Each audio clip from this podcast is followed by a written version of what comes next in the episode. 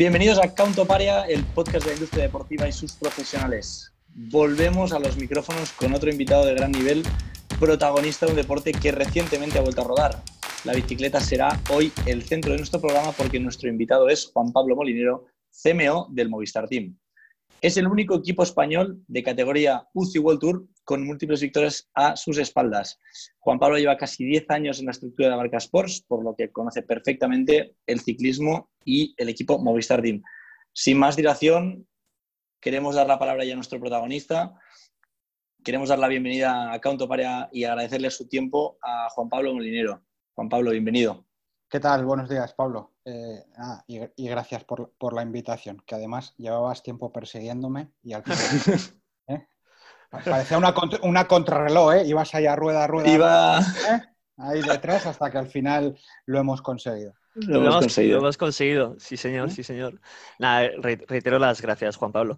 Y mira, antes de meternos en materia de todo lo que es ciclismo, Movistar Team, etcétera, para los que puedan no conocerte, Juan Pablo, cuéntanos un poco tu trayectoria profesional, sobre todo ese paso muy interesante del fútbol al ciclismo, que si no me equivoco tuviste una, etapa muy buena en el fútbol, y cómo llegas a ser el CMO de Movistar Team. Yo suelo decir que como todas las cosas importantes en la vida pasan por casualidad, ¿no? ¿Eh? es un cúmulo de casualidades. Eh, no, yo, de hecho, de formación, eh, yo no he estudiado marketing, he estudiado, soy licenciado en Derecho, ¿eh? con un máster en, Derecho Deportivo. Eh, ¿el, por qué, ¿El por eso es así? Bueno, yo un poco explico que he hecho la carrera de Derecho en las aulas y la carrera de marketing en la calle, en el día a día, en, los estadios, en los circuitos. Eh, bueno, sí es cierto que el, a ver si soy capaz de explicarlo bien, el marketing en el deporte eh, tiene mucho que ver o fundamentalmente tiene que ver con eh, cuestiones relacionadas o que de alguna manera tienen una vertiente jurídica, ¿no? En el, caso del patrocinio, obviamente los contratos, los derechos de imagen, los derechos de televisión, es decir, la generación de ingresos en una entidad deportiva, el marketing que tiene, es decir, eh, para mí lo que es muy complicado es hacer marketing de un yogur. O sea, te dan un yogur, le tienes que poner el naming, hacer un packaging, sacarlo al mercado, que la gente lo conozca, que la gente lo pruebe, que la gente le guste y que la gente, ¿no? Eh, digamos, ese es el marketing real, el marketing tradicional, vamos a, decir así. En el mundo del deporte, ah, toda esa parte de puesta en escena ya la tienes, los medios te la dan me, refiero siempre a si estás en un equipo o en un deporte relevante que sale en la prensa, que tiene seguimiento en televisión y demás. Con lo cual, toda esa parte ya la tienes hecha. Entonces, fundamentalmente, la, parte de marketing tiene que ver con la generación de ingresos, pero que no es ilimitada. Tú no tienes N número de clientes.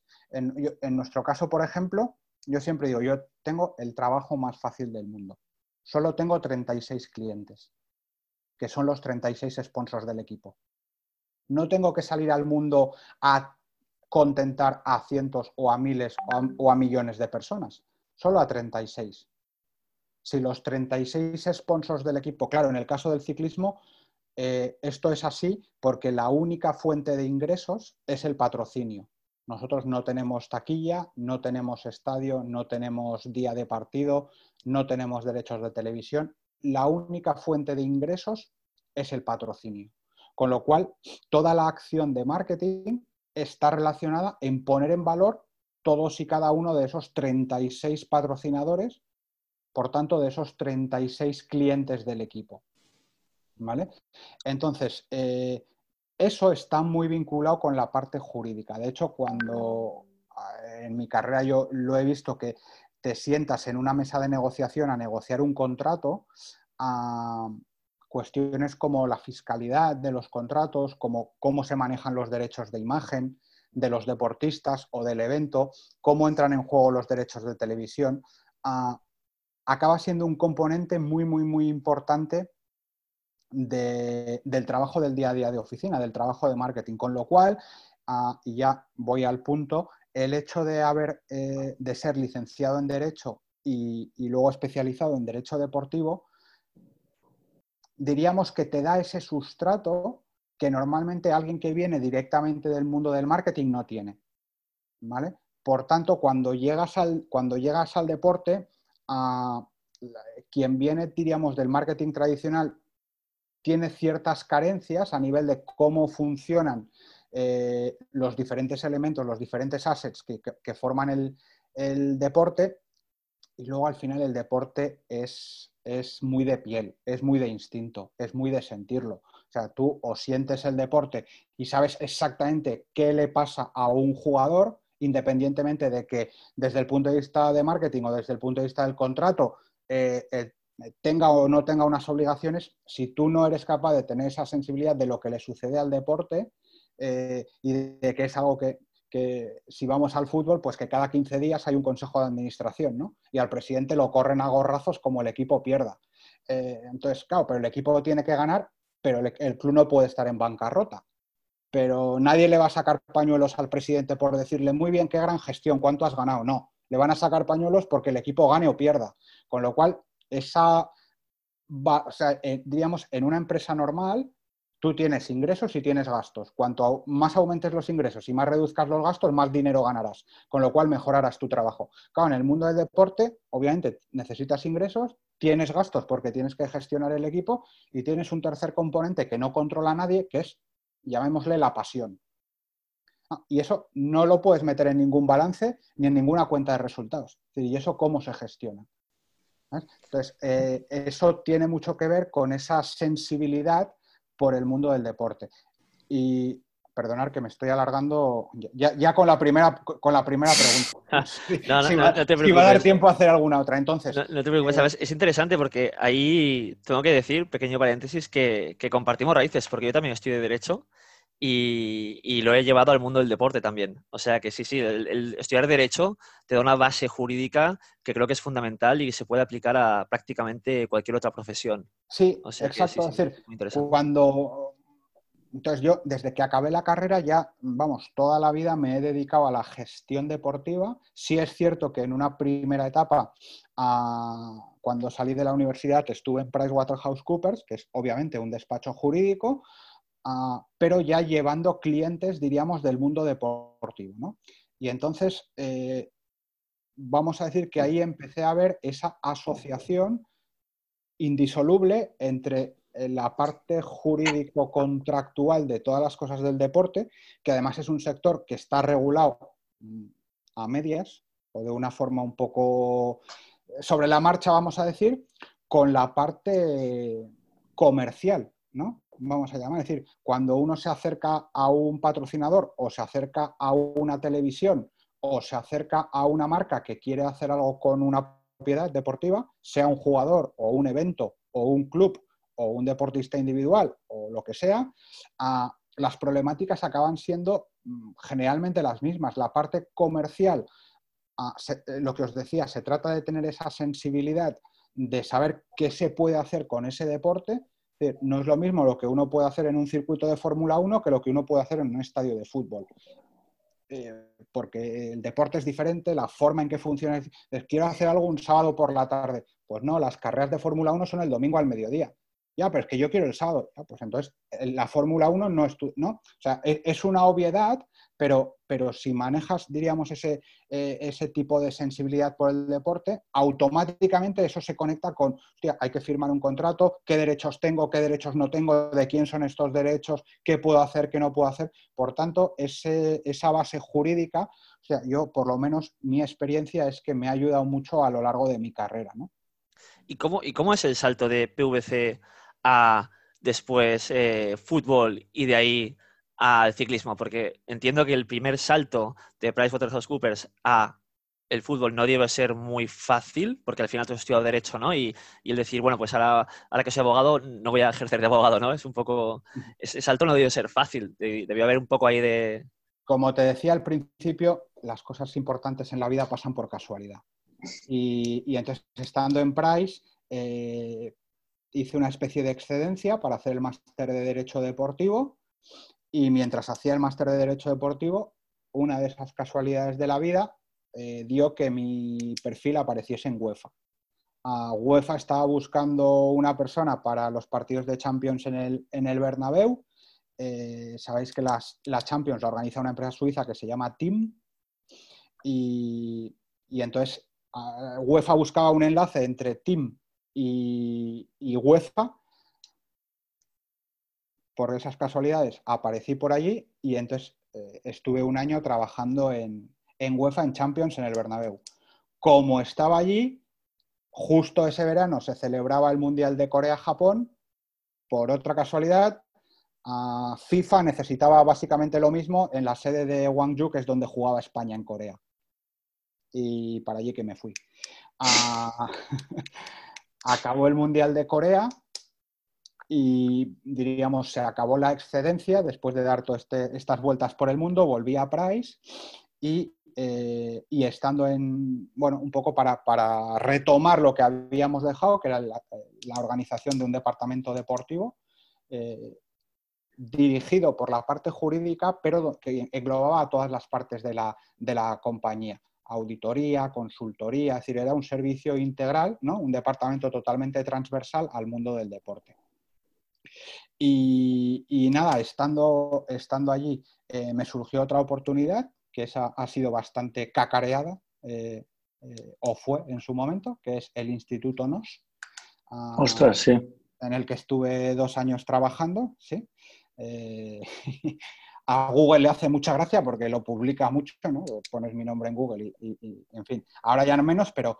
y, y, entonces ahí básicamente lo que hacíamos era proyectos que tenían que ver con el, con el deporte, tanto de empresas privadas como de administraciones públicas. Y por otra de esas casualidades de la vida, de ahí eh, salté al Mundial de Motos. Al mundial no a Dorna, sino a, una empresa que pertenecía al grupo Santa Mónica, llamada Precisport, que eh, gestionaba los derechos de imagen y de licensing y merchandising de los pilotos. Entonces ahí estuvimos pues con Dani Pedrosa, con Valentino, poco llevando todo, digamos, todo el tema de licensing y merchandising del mundo de las motos. Y de nuevo, por una de esas casualidades de la vida y por conocer a gente, eh, el Valencia Club de Fútbol, que había cambiado de presidente por decimoquinta vez en los últimos tres meses, pues buscaba un director de marketing y nos entendimos muy bien, nos conocíamos, eh, encajó y, yo siempre digo que fue como un mes de agosto que un helicóptero sobrevuela Saigón, ¡pum! y te tira en mitad de, Vietnam, pues eso era un poco lo, que era el Valencia en aquel momento. Eh, por tanto, era, diríamos, vuelta al fútbol después de haber dado vuelta por otros sitios lo cual fue muy interesante porque realmente hay cosas que el mundo de las motos o el mundo de la Fórmula 1 ah, le lleva mucha ventaja al mundo del fútbol. Fundamentalmente en entender que es un negocio. O sea, eh, yo siempre he explicado que de todos los deportistas que yo conozco, no hay nadie como Valentino Rossi. Valentino es... Una máquina, ¿no? De hacer dinero. si lo tuviésemos que poner en un museo, ¿qué tiene que ser un deportista? pondríamos a Valentino en un museo en allí en una peana. O sea, eh, eh, es, alguien que entiende que el deporte profesional es deporte, por tanto hay que cuidarse, hay que entrenar, hay que intentar ser el mejor, hay que ser ambicioso, hay que mejorar con todo lo que se pueda desde el punto de vista físico, nutricional, psicológico, táctico, técnico, estratégico, pero que también entiende que el deporte profesional es un show, un negocio, un espectáculo, algo muy parecido a una película de cine. Entonces, Valentino es lo más parecido a un actor de Hollywood. O sea, es alguien que entiende perfectamente que hay un, business, rato, ¿no? un rato de su día que es montar en moto y hay otro rato de su día que es firmar autógrafos, estar guapísimo en las fotos, salir súper simpático en los anuncios. Entonces, mm, para mí es el, vamos, ya te digo, de los que yo he conocido, no hay otro como Valentino. Eso hay que, hay que, hay que nacer con eso. eso no tendríamos que invitar al podcast, a Valentino. no nos has pintado a nadie mejor que Valentino. no, si lo conseguís. Eh, sí, si, lo consigo, si lo consigo, me cambio de trabajo, me dedicaré a la radio, si consigo traer a Valentino. es la quinta esencia de, lo que es el, hostia, el deporte profesional en tanto que industria. O sea, entendiéndolo eh, como una industria. yo siempre digo, el, eh, bueno, y entonces por acabar, y, entonces eh, era, fue bonito volver al fútbol, que aunque es el deporte rey en España y no hay otra cosa que fútbol y fútbol, pero en determinadas cosas ah, está, diríamos, o arrastra un legado que otros deportes le han dado la vuelta y lo han pasado por delante 15 veces, ¿no? Y, entonces, pues eh, en la época del Valencia, bueno, fue el Valencia de, los, de las tres temporadas que hizo tercero, que clasificó para Champions, pero con una situación social y política y, a nivel de, dirección que prácticamente cada dos meses cambiábamos de presidente y, entonces hacer un, plan estratégico y tal realmente era, era, complejo.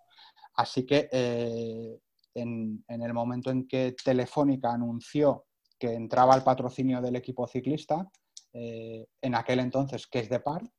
Sí, correcto. Eh, pues de nuevo, pues, al final la vida te va llevando a conocer gente y a hacer amigos y a, tener relaciones. Y bueno, en aquel momento eh, había que darle de nuevo una vuelta de tuerca a, otro deporte que era, que era el ciclismo. Y para que os hagáis una idea, en 2010 cuando Telefónica anuncia que entra al patrocinio del, equipo que es de par, o sea, 2010, ¿eh? Eh, eh, para que nos pongamos en situación, o sea, no es la prehistoria, hace 10 años de esto. 2010, el equipo ciclista número uno del mundo no tenía página web. Hostia. no es que fuese mala o no tenía, no tenía. No tenía redes sociales, no tenía Facebook, no tenía Twitter, no tenía bueno, yo creo que Instagram ni existiría por aquí en España. Entonces, 2010, mm, ¿eh? o sea, no, no, estoy hablando de la prehistoria, o sea, de hace 45 años, no, no, no, 2010, para que nos situemos. O sea, cuando España gana el Mundial de Fútbol en Sudáfrica. El Movistar pues, no tiene página web. No tiene página web. No tiene página web. Entonces, eh, bueno, una de las primeras cosas que hice eh, fue abrir la cuenta de Facebook y de Twitter del equipo con un mensaje de feliz Navidad, eh, estamos aquí, o sea, ya existimos, ¿no? Diez años después, tenemos dos millones de seguidores en Facebook, en Twitter, en Instagram, en YouTube, eh, hemos hecho un documental en Netflix, o sea, se ha recorrido muchísimo camino. Eh, de hecho, yo fui el primer director de marketing de un equipo ciclista profesional como tal, como, como figura como tal. No, hoy en día es impensable que ningún equipo eh, no, eh, no tenga esa figura, ¿no? No la tenga. Hace 10 años yo fui el primero. Eh, bueno, pero eso es el deporte, ¿no? Seguramente dentro de 10 años, digamos, hostia, ¿cómo hace 10 años, en 2020, los equipos no tenían, yo qué sé. X figura, ¿no? X figura. Y dentro de 10 años, pues será eh, evidente que todo el mundo la tiene que tener. Eh, entonces, bueno, ese es, un poco el, recorrido y la trayectoria. Y, la verdad que el, tema del ciclismo, en el que ya llevo, va por la 11 temporada, pues ha sido tan apasionante generar todo eso, construir todo eso, que diríamos la naranja no, no, no, no está o sea, da para mucho y da para mucho y, da para construir mucho más. Hemos vivido todo el proceso de internacionalización del ciclismo. El ciclismo ha pasado de ser un deporte básicamente de España, Italia y Francia y de que en España hubiese 12 equipos a que ahora es un, es un evento que empieza en enero en Australia y acaba en octubre en China. Y corremos en Dubái, y corremos en Abu Dhabi, y corremos en Canadá, y corremos en California, y corremos en Argentina. Se ha globalizado, lo mismo que le ha sucedido a, las motos y a la Fórmula 1 y a la vela y a la hípica, los deportes se globalizan porque buscan nuevos mercados a los que acceder y por tanto de donde generar recursos. ¿Eh? Si veis, volvemos otra vez. ¿eh? sí, sí, sí, es una rueda todo. Eh, claro, al tema de generar recursos y, hostia, pues si resulta que en, en, los Emiratos Árabes tienen dinero y les gusta el deporte, pues vamos para allá. Y todo el mundo, desde el París-Dakar, a la Fórmula 1, a las motos, a la vela, a la hípica, al golf, todo el mundo desembarca allí, ¿no? al boxeo. Eh, entonces, ese proceso de, cambio tan rápido en las estructuras del deporte profesional es, eh, hostia, es muy apasionante, es muy chulo. ¿No? Y con los cambios que hay tan radicales que, se ha visto, por ejemplo, ahora en, en, plena pandemia, que al final todo el mundo se ha tenido que adaptar y comunicar y explicar y, bueno, hacer cosas completamente distintas a las que estaban programadas, porque resulta que ha habido un virus que lo ha paralizado todo, ¿no? Y vosotros en este sentido fuisteis súper activos. O sea, cambió, algo cambió totalmente y vosotros intentasteis adaptar al máximo, ¿no? Sí, sí. Yo te diría que, vamos, eh, hemos llegado a cambiar el modelo de negocio del equipo.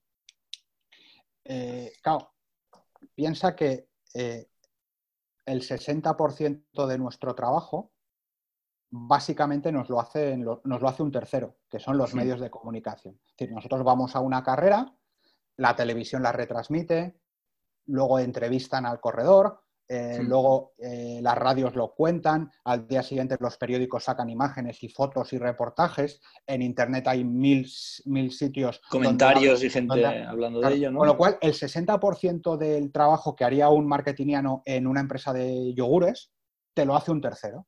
Tú no haces nada, gestionas entrevistas, pero tienes el producto, el escaparate lo tienes, ¿no? Toda esa exposición pública solo por el hecho de que tú estás participando en la carrera. Claro, en el momento en que llega principios de marzo y te dicen que no va a haber carreras, a ti eso se te desmonta. Con lo cual, eh, eh, eh, la reflexión que hacemos rápidamente es, chicos, o, lo hacemos nosotros y ese trabajo que ahora nos lo hacía un tercero, nos lo hacemos nosotros, pues estamos muertos, no llegamos a diciembre. Porque claro, los sponsors nos van a decir, oye, muchachos, no salís en ningún sitio, esto no vale para nada. Entonces, diríamos que el deporte profesional tiene unas inercias de muchos años de hacer lo mismo que durante el año normal es muy difícil cambiar cosas, porque ya viene todo de unas inercias, pretemporada, partidos amistosos, empezamos temporada, acabamos temporada, empieza torneos internacionales, ta, ta, ta. Por tanto, está ya tan estandarizado que si tú quieres cambiar todo eso, eh, diríamos, es prácticamente imposible. ¿Qué ha sucedido? Que como todo se rompe en el mes de marzo, las inercias esas se rompen, por tanto la capacidad de cambiar cosas es brutal.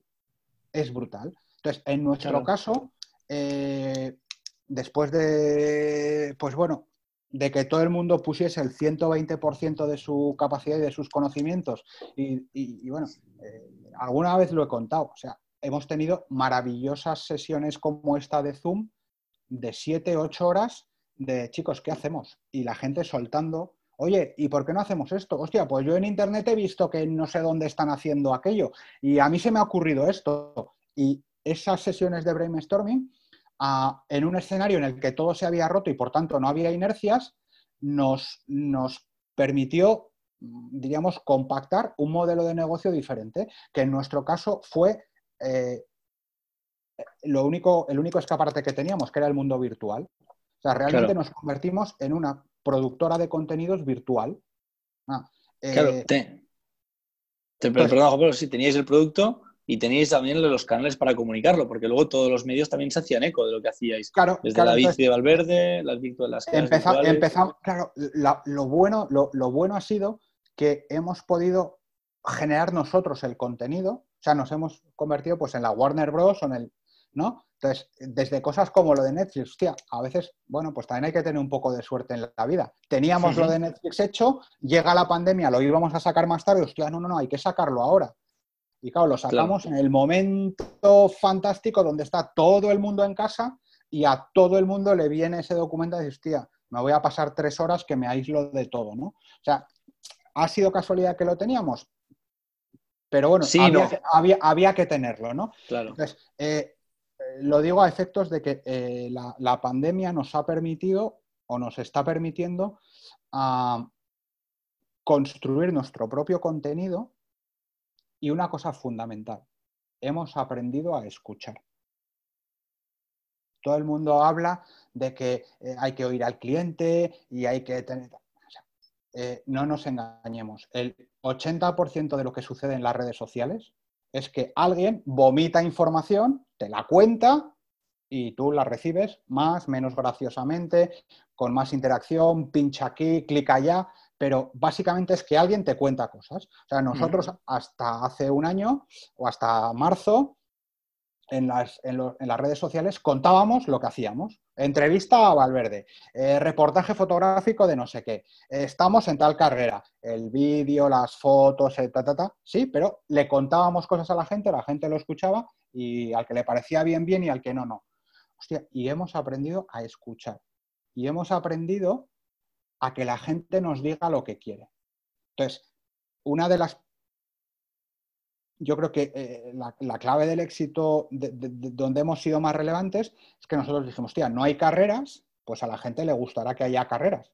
Por tanto, vamos a meter carreras en el ordenador, vamos a meter carreras en el mundo virtual. Y la gente nos dijo, no, no, no, no, no. no nos Queremos participar con vosotros, ¿no? No nos interesa. No queremos ver carreras en el ordenador. O sea, yo quiero ver a Valverde contra Aníbali en la vida real subiendo el Tourmalet o subiendo al PTV que los metáis en un ordenador no me interesa. O sea, lo que queremos es participar, queremos ser partícipes de lo que hagáis. Hostia. Claro. Entonces, automáticamente decimos, de hecho, nosotros eh, eh, como política del equipo mm, no, no hemos participado. Miento, iniciamos el, el Giro de Italia como competición y nos salimos. No llegamos ni a terminarlo. Entonces, no hemos participado en competiciones. Lo que hemos hecho es crear cosas como las, las challenges de Swift para que la gente participe con nosotros. O sea, para, hacer cosas de, engagement, de community, y, eso nos ha abierto un abanico estratosférico. O sea, nos hemos, por ejemplo, han sucedido cosas como nuestro, digamos, nuestros seguidores es la gente que a las 3 de la tarde en julio enciende la tele y pone el Tour de Francia. Eso es un perfil de gente que sigue el ciclismo y que hasta ahora era, digamos, la gente con la que nosotros conectábamos. hacemos historias en Swift. Resulta que los youtubers, los millennials, la gente joven, que el ciclismo en la tele se la repampinfla, hostia, pero que tienen un rodillo en casa o que les gusta hacer deporte en el gimnasio y como no pueden ir, hostia, se han conectado a esto. Por tanto, eh, lo que hemos hecho es ampliar, abrir mucho el segmento de población, por tanto, de potenciales clientes para nosotros y para nuestros sponsors.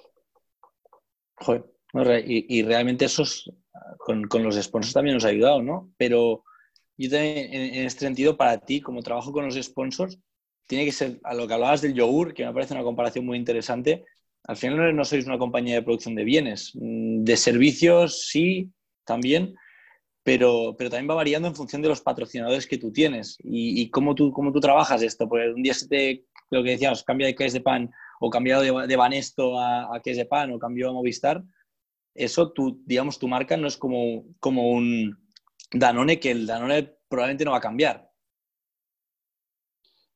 Claro, o sea, por eso te decía, tú al final a quien tienes que tener contentos es a 36 clientes que tienes. Claro. Que, son tus sponsors. Ah, y lo que te acaba, o sea, por, hacer la comparativa, ¿eh? siempre cuando eh, eh, damos clases en la universidad, siempre, la primera diapositiva es el, el, logo de la Warner Bros. Pongo el logo de la Warner y digo, señores, un equipo deportivo es esto.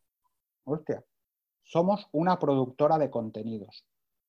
Las empresas se, se asocian a nosotros porque generamos un contenido que ellas no pueden generar que es salir, salir, en la tele en el Tour de Francia, que un tío salga hablando en la radio, que le hagan una foto, que le hagan un reportaje, que contemos cosas en un entorno deportivo que por tanto tiene una serie de valores. Liderazgo, trabajo en equipo, bla, bla, bla, ¿vale? Lo que todos nos sabemos. Hmm. Por tanto, nuestro trabajo como, como empresa del mundo, de la industria del entretenimiento, que es lo que somos, es generarle ese contenido a los sponsors. O sea, no es nada diferente de lo que hace la Warner, no es nada diferente de lo que hace una productora de conciertos o de lo que hace una productora de obras de teatro. Todos generamos un contenido que cuanto más chulo sea, más gente lo consumirá. Exacto. Durante, y, a lo largo del tiempo, claro, que generas un engagement y una, relación de fidelidad probablemente. Claro, o sea, lo que tiene bueno el, cicli, el, deporte es que eh, tiene una tradición y, las cosas, eh, digamos, es una actividad que tiene alma. O sea, ¿cuánta gente sale a la calle a una manifestación en una ciudad? porque, porque su equipo baja a segunda división. Claro.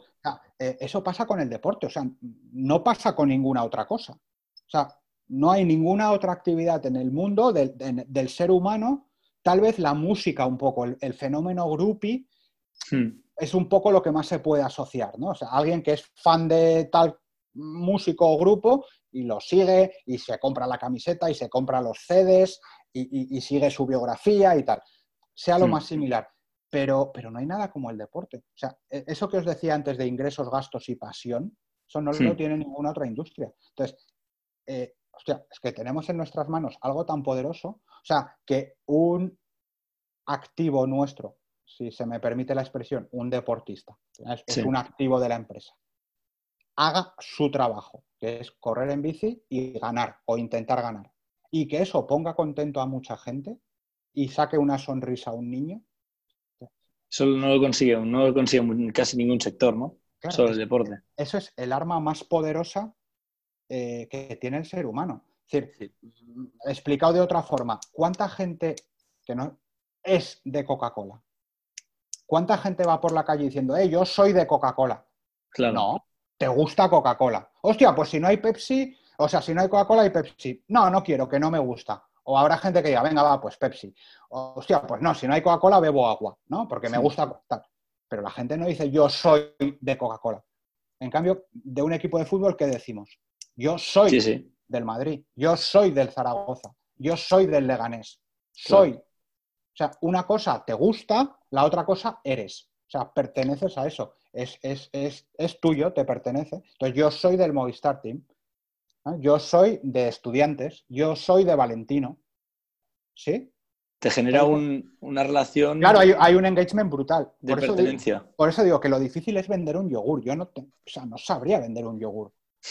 Sí, estoy nadie es de... Sí, ¿se entiende lo que quiero decir? Totalmente. De hecho, escuché una entrevista hace poco en un podcast muy bueno, que por cierto recomiendo, que se llama Sports and Life, en el que Raúl Gimos, el periodista, eh, entrevista a un... Ah, ahora no recuerdo el nombre, lo, buscaré y lo pondremos en las notas del programa, pero lo que venía a decir el entrevistado es, eh, los grandes clubes de fútbol que están en bolsa tienen una ventaja sobre todas las demás empresas, que es que tienen unos, los clientes más fieles que se pueden encontrar en cualquier negocio.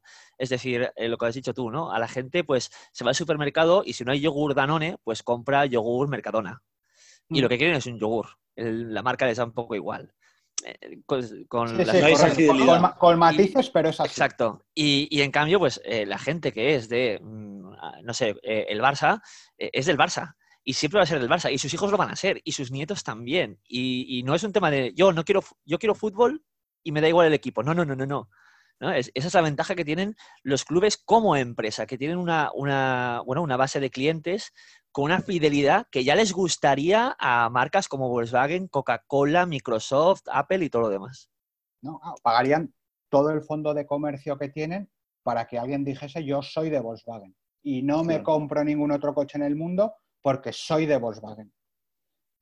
Es porque ese, eh, eh, pero bueno, eso lo, estamos viendo y, vamos, todos sabemos la tendencia eh, dentro del mundo del marketing que hay ahora con el marketing experiencial, con que las marcas tengan alma, con que las marcas conversen con nosotros. O sea, tú al final te compras un Audi o un Mercedes o un BMW o un Volkswagen, un tal, hostia, porque ese coche encaja con tu estilo de vida ¿no? Hmm. diríamos a, mismo precio, ¿eh? O sea, vamos a suponer que tienes los cuatro, hostia, pues a mí me gusta más este porque es una imagen más joven, o a mí me gusta más este porque es una imagen más familiar, ¿sí o no? O sea, buscamos productos de, que las marcas, de, marcas que encajan con nosotros. ¿Sí? Por eso está tan de moda el marketing experiencial, el storytelling. Las marcas quieren contarnos cosas. Más allá del componente del producto, las marcas quieren eh, pues eso, que yo diga, hostia, yo soy de Danone. O sea, me ha llegado tanto la marca, me encaja tanto con mi filosofía de vida que hmm. yo soy de esa marca, por tanto me fidelizan a tope, ¿vale? Claro, y hay incluso veces que es totalmente lo contrario, ¿no? Que eres un cliente de una compañía y que no tienes ganas de decir que eres de allí por ciertas connotaciones negativas, ¿no? Que al final eso puede penalizarte o no penalizarte en, digamos, en tus relaciones sociales o, en, tu, día a día, ¿no? Y, eso cambia mucho. Y Juan Pablo, ahora retomando. Dime. No, digo, perdón. Entonces, el deporte, eh, como está asociado a valores eh, fundamentalmente positivos, trabajo en equipo, esfuerzo. Por ejemplo, el ciclismo, claro, es un deporte limpio, es un deporte verde. Eh, la energía son las piernas, es un deporte al aire libre, es un deporte familiar, es un deporte gratuito. Es el único deporte profesional que es gratis. Tú no pagas por ir a ver ciclismo. Sales a la puerta de tu casa y les verás pasar. Entonces, tiene una serie de valores que las marcas que quieren absorber esos valores para hacerlos propios y para decir, oye, ves, yo, o sea, las cosas no hay que decirlas, las cosas hay que hacerlas, ¿no? esa es otra de las máximas que en el marketing trabajamos. no basta que digas yo soy el mejor, no. Tendrás que hacerlo. Has de demostrarlo. yo soy el mejor producto y tendrás que demostrarlo, no vale solo con decirlo. Ahora ya no vale, ahora que tenemos tanta información ya no vale. ¿Vale? Has de demostrarlo. Claro, ¿qué hacen las marcas? Eh, por eso se asocian al deporte. Por eso eh, la vinculación empresa-deporte es tan potente, porque las marcas fundamentalmente entran al mundo del deporte para asociarse, para chupar todos esos valores. Y hablando de, todo de todo el marketing, de todo lo que hacéis y todo lo que os espera, como decías, te vienen unos meses frenéticos. ¿Cómo se prepara una persona de, un CMO de un equipo de, ciclismo para la concentración de carreras, para explicar todo lo que va a hacer, para tener contentos a sus 36 clientes. ¿Cómo lo vas a hacer, Juan Pablo? Pues teniendo plan A, plan B, plan C, plan D y plan X. ¿eh? Porque, como decíamos al principio, esto estamos en una ya, ya de por sí el deporte eh, lo bueno que tiene es que estamos acostumbrados a vivir en una inestabilidad absoluta, ¿no? A lo que decíamos, cada 15 días hay un consejo de administración en el estadio. tú puedes tener un plan estratégico fenomenal, pero si la pelotita pega en el palo y no clasificas para la Champions y juegas Europa League, hay tanta diferencia que la empresa es otra. O sea, el presupuesto es completamente diferente. Y, eso, y tú puedes tenerlo todo controlado, hostia, y les resulta que en el último minuto el cabezazo ha ido al poste en vez de ir dentro. Hostia, no clasificamos para Champions. O resulta que suena una carambola y de segunda subimos a primera. yo tenía un plan hecho para jugar en segunda y de repente estoy en primera división con unos presupuestos de locos. tengo, ¿no? Entonces, ya en el deporte estamos habituados a trabajar con esa inestabilidad de... El componente azar, ¿no? El componente azar de que te pueda... Eh, el componente deporte, el componente deporte. Eh, mm. Hay cosas que pueden pasar. Entonces, a ti lo que no te puede pasar es que te pille el toro. Tú tienes que tener el plan A, el plan B y el plan C. Ahora mismo la situación todavía es más inestable, porque ni tan siquiera sabes si el mes que viene correremos el tour o no lo correremos, que es como está en calendario. Otros años, normalmente, salvo catástrofe que, no se, que no, se suele producir, tú sabes que vas a correr el tour y por tanto haces todo el approach, toda la comunicación, toda eh, la relación con los sponsors, lanzamiento de producto, para eh, llegar al Tour de Francia, por ejemplo. ¿no? Este año queda un mes y no sabemos si se va a poder correr. ¿Y si nos confinan? ¿Y si Francia cierra fronteras? ¿Y si resulta que se cancela la temporada? ¿Y si no? ¿Y si lo corremos? ¿Y si lo corremos con público? ¿O si lo corremos sin público? entonces tú tienes que tener plan A, plan B, plan C y plan D. Y en función de, de lo que vaya sucediendo, tener la suficiente flexibilidad para ir sacando uno, el otro o combinándolos entre ellos. Claro, es que es, una barbaridad lo que, lo que tú comentas, la cantidad de, posibilidades que tienes que hacer y que tienes que gestionar y que tienes que, trabajar para, las situaciones diferentes que te puedas encontrar. Y yo, Juan Pablo, quería enlazar con la parte de fatiga, del esfuerzo y demás. Eh, un deporte que, que, quizás sea un deporte como hasta ahora o hasta los últimos años ha sido más bien un deporte anticuado, ¿no? muy, muy, muy poco tecnológico. Vinculado a conceptos tradicionales, sí. Correcto, sí, exactamente. En este sentido, ¿tú cómo ves el ciclismo de, aquí a los próximos cinco años con toda la parte virtual, los datos en el rendimiento, el virtual cycling, la posibilidad de que tú estés en Barcelona trabajando, el, equipo tenga la sede en Navarra, el corredor esté en Andorra y tú puedas tener al minuto toda la información de ese entrenamiento o de sus comunicaciones, todo eso y más teniendo un partner como tenéis con Telefónica, que al final es un partner tecnológico que imagino que además de meter pasta es innovación y, os ayuda a, digamos, a desarrollar vuestro propio producto. Correcto, sí, estamos eh, todo el tema de Big Data, por ejemplo, eh, lo estamos, vamos, lo estamos trabajando con un departamento de, Telefónica y el análisis de todos esos datos del rendimiento de los corredores, por ejemplo, nos está ayudando muchísimo, ¿no? Muchísimo a, tomar decisiones que de otra manera, pues tomabas o por intuición o, un, poco, a ciegas, ¿no?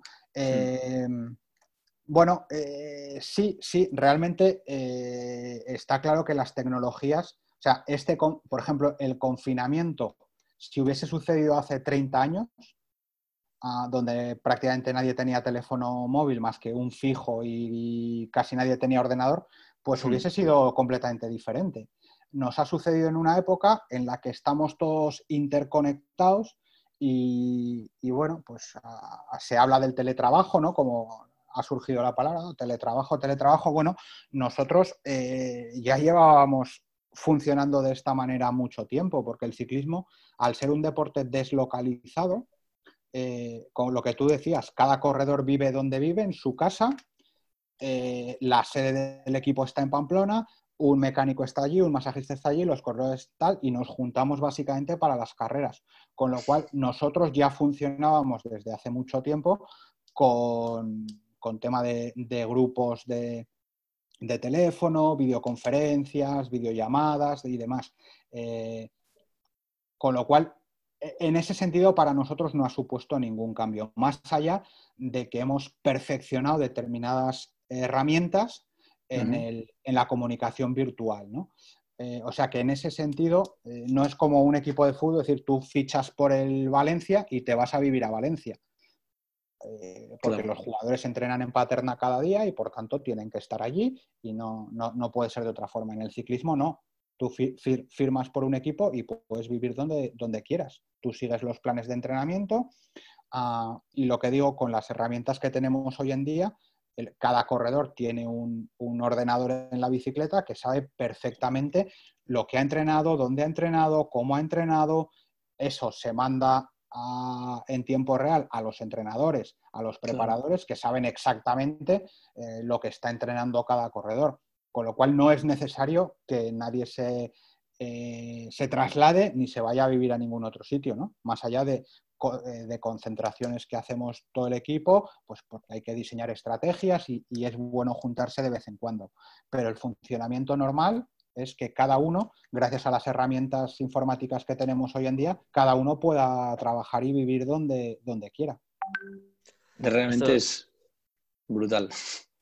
Perdona, Pablo, te he pisado. Sí, sí. Nada, es que ha sacado el tema de Big Data, innovación, lo de utilizar los datos para dejar de tirar de, la intuición, ¿no? Todo esto a nosotros en Countop, que ya nos conoces lo que hacemos, nos mm. encanta. O sea, somos eh, believers de esta tendencia. Y, no sé, sería mucho pedir que me dijeras un ejemplo de cómo los datos os han ayudado a mejorar algo que antes era más intuición que datos. Si se más allá del rendimiento, ¿eh? sí, sí, se, si se puede explicar. Si es una cosa que no se puede, no pasa nada. Eh, Sí, no, por, pues, por, ejemplo, gracias a, Big Data, eh, podemos analizar el rendimiento de los corredores en tiempo real en las etapas. Entonces, eh, podemos saber exactamente si alguien tiene que tirar los primeros 100 kilómetros contra el viento, podemos medir exactamente si, está tirando de más, si está tirando de menos, si tiene que apretar, si tiene que aflojar, en función de sus, de sus parámetros. Decir, hostia, eh, este tío como tire 10 kilómetros más lo, fulminamos. Los revienta. Porque los datos, o sea, estamos viendo que el tío ya está al límite. ¿vale? Entonces, cosas como esas, eh, esa información te llega en tiempo real a una tablet que tú tienes en el coche del equipo y ahí vas viendo los datos de cada, del comportamiento de cada corredor cosas como esas. Y luego, por supuesto, eh, eh, los entrenamientos eh, los, los, permites afinar muchísimo más. El otro día, por ejemplo, hablaba con Pachi Vila, que es nuestro director de rendimiento, y decía, no, es que hoy en día ya no sirve que un corredor sepa que va a correr el Giro de Italia y por tanto entrene para ir al Giro de Italia. Es que tendrá que entrenar diferente si va al Giro de Italia a coger escapadas o si va al Giro de Italia a tirar del carro o si va al Giro de Italia a guardarse las dos primeras semanas para trabajar en la última, en función del, trabajo que él tenga que hacer en la carrera, va a entrenar de una forma diferente. Claro, eso hace un tiempo era... Eh, Impensable. No, se conocía, no se conocía, ¿no? Entonces tú entrenabas para llegar al Giro de Italia en la mejor forma posible. Hoy en día tienes que entrenar para llegar a hacer el trabajo que te van a pedir los directores en carrera de la mejor forma posible. Y en el momento concreto. Claro, y en el momento concreto que puede ser la primera semana, la segunda, la tercera, eh, las dos primeras, solo las etapas de montaña, depende, depende cada corredor. Entonces, hasta eso, eh, o sea, hasta ese grado, diríamos, de, análisis, eh, nos están permitiendo todas estas historias, claro. Es, brutal. Me, encantan las diferentes aplicaciones que tiene todo este tipo de tecnología en los diferentes deportes. Y, ya te digo, me sabe mal porque se nos va el tiempo, deberíamos ir cerrando. Yo he estado apuntando un montón de cosas y he aprendido un montón. De hecho, yo me quedo con dos ideas clave de todo lo que has dicho, que es mucho. El tema de que el deporte es un negocio de producción de contenido. Esto me ha encantado. Y lo de que un CMO de, un, de cualquier deporte tiene que tener un plan A, B, C para poder afrontar ese azar que implica el deporte, ¿no? O sea, muy, muy interesante. Y ya para ir terminando, Juan Pablo, las dos preguntas que le hacemos a todos los que pasan por aquí, que es que por favor nos recomiendes un evento deportivo en el que participar y una persona a la que invitar al podcast. Lo de la persona ya lo hemos contestado, ¿no? Al principio. Valentino, pues ahora, le llamo. Vas, a conseguir que venga Valentino? No, eh, de verdad, de verdad, es, es, es, eh, es espectacular. O sea, es, es hablar con Valentino es eh, entender el mundo del deporte de verdad. y además, desde el punto de vista del deportista, que dices, no desde el punto de vista del gestor, sino desde el punto de vista del deportista. O sea, escuchar a un deportista, que normalmente ya sabéis, pues el deportista está a lo suyo, que es entrenar, eh, competir, eh, sesiones de fotos, ta, ta, ta, y que no me molesten mucho porque lo mío es el deporte, ¿no? Escuchar a un deportista que te cuente o que entienda cómo funciona la industria del deporte y que él mismo diga que esto es una industria y que esto ah, tiene que hacer determinadas cosas porque es un negocio, es, es espectacular. Es lo más. vamos, vamos a buscar su, contacto y vamos a probar de contactar. oye, un, evento... No caso, vale, pero oye, lo, vamos a intentar. No, no, no. Yo, merece la pena. Merece la pena intentarlo. Quizás lo pillamos de, buenas merece la pena. En alguna de las carreras que, esté, que estén por aquí, por España, merece, la, pena. Y luego un evento, eh, yo os diría la maratón de Nueva York. Es eh, casi por los mismos argumentos. Es esa combinación de deporte, en este caso para el 99% de los que la hemos corrido alguna vez amateur, o sea, deporte no profesional, deporte de diversión, es la combinación de eso con eh, la cantidad de dinero que genera la maratón, la cantidad de negocio que genera la maratón y cómo transforma la, vida de una ciudad no, no pequeña como es Nueva York durante un fin de semana. O sea, es alucinante pasear por Nueva York el fin de semana de la maratón y ver cómo todas las tiendas eh, tienen cosas relacionadas con la maratón, cómo si llevas tu medalla en los restaurantes te invitan a la bebida, eh, cómo la gente por la calle te felicita diciendo, hostia, enhorabuena, has acabado la maratón. Gente que te cruzas por la calle. Eh, y cómo, y cómo durante las tres, cuatro, en fin, cinco horas que, estás corriendo, o sea, ¿cómo sientes que, el deporte es, es, algo más que sudar? Que el deporte es eh, algo que nos une a todos los seres humanos del mundo. Estás corriendo con un africano o con un escandinavo o con alguien que va en silla de ruedas o oyes hablar idiomas diferentes, eh, pero todo el mundo con un mismo objetivo, con un mismo propósito con un mismo esfuerzo, gente que se esfuerza más, gente que se esfuerza menos, pero, como, como experiencia sociológica, más que deportiva, hay que hacerlo una vez en la vida. Los que estamos en el deporte o la gente que está interesada en el mundo del deporte tiene que vivir la maratón de Nueva York una vez en la vida. No, es fácil, ¿no? Conseguir eh, dorsal. Agencia pagas y listo. Y si no, sorteo. Sorteo y, corres, y has de correr mucho. Exacto. O corres mucho, mucho, mucho, que, que de momento no es el caso. O te toca el sorteo o si no, exacto, con agencias que tienen, agencias oficiales que tienen el pack del dorsal más, más el viaje. Más muchos días de alojamiento. unos, cuantos, Eso también, sí, sí, sí. De verdad, de verdad que merece la pena. ¿eh? Es una experiencia espectacular, espectacular.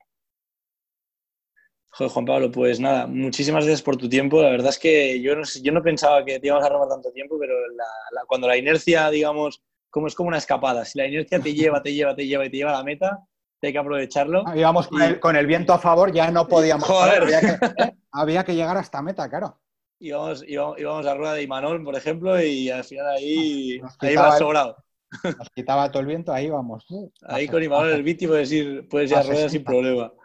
pues eso, Juan Pablo, que muchísimas gracias por tu tiempo, que sabemos que es una temporada típica y que seguro que va a ser espectacular, sea como sea, porque si no, si no es de una manera compitiendo, os vais a romper la cabeza para, para aparecer en cualquier lado de la manera que sea.